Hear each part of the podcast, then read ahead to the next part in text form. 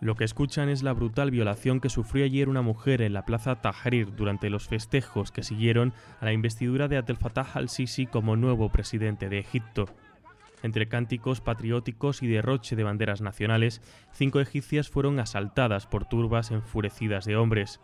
Una violencia que desde 2011 amenaza las protestas y los actos multitudinarios y en la que ha triunfado la impunidad, como nos cuenta Hania Mohib, que padeció hace un año un asalto similar.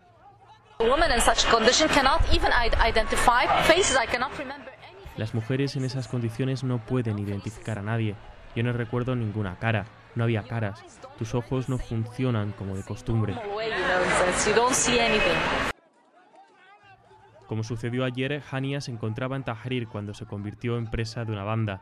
Comenzó entonces un asalto que siempre guarda el mismo modus operandi. La víctima es aislada en varios círculos de hombres. El corro exterior grita como si tratara de protegerla, mientras el resto de la cuadrilla le arranca la ropa.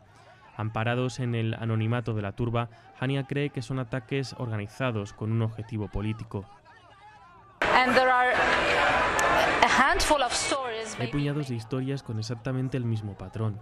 No hay dudas de que hay una motivación política para anular la voluntad de las mujeres de participar en la vida pública y de estigmatizarlas. Así logran que sus maridos o hermanos les obliguen a permanecer en el hogar o el miedo y la vergüenza las disuada de volver a participar en manifestaciones.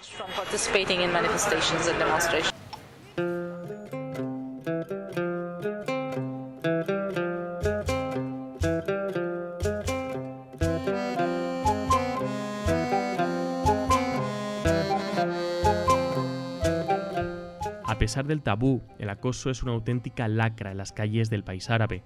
La mayoría de las egipcias reconoce sufrir a diario inoportunos roces, miradas lascivas, comentarios obscenos o llamadas telefónicas de desconocidos. Una ley aprobada el pasado viernes endurece el castigo de prisión y las multas. Pero organizaciones contra el acoso cuestionan que sirva para detener la epidemia, como nos explica Fathi Farid, portavoz de un movimiento antiacoso. Los ataques son cada vez más violentos. Las bandas tienen a su alcance bastones, armas blancas e incluso bengalas que emplean para asaltar a las mujeres. La esperanza son voces como la de Hania, que han roto el silencio y han situado su dolor y décadas de acoso y negligencia en el centro del debate.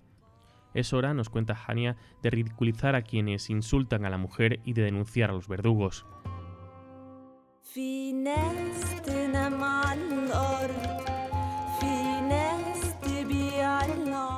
Desde el Cairo para el mundo, Francisco Carrión.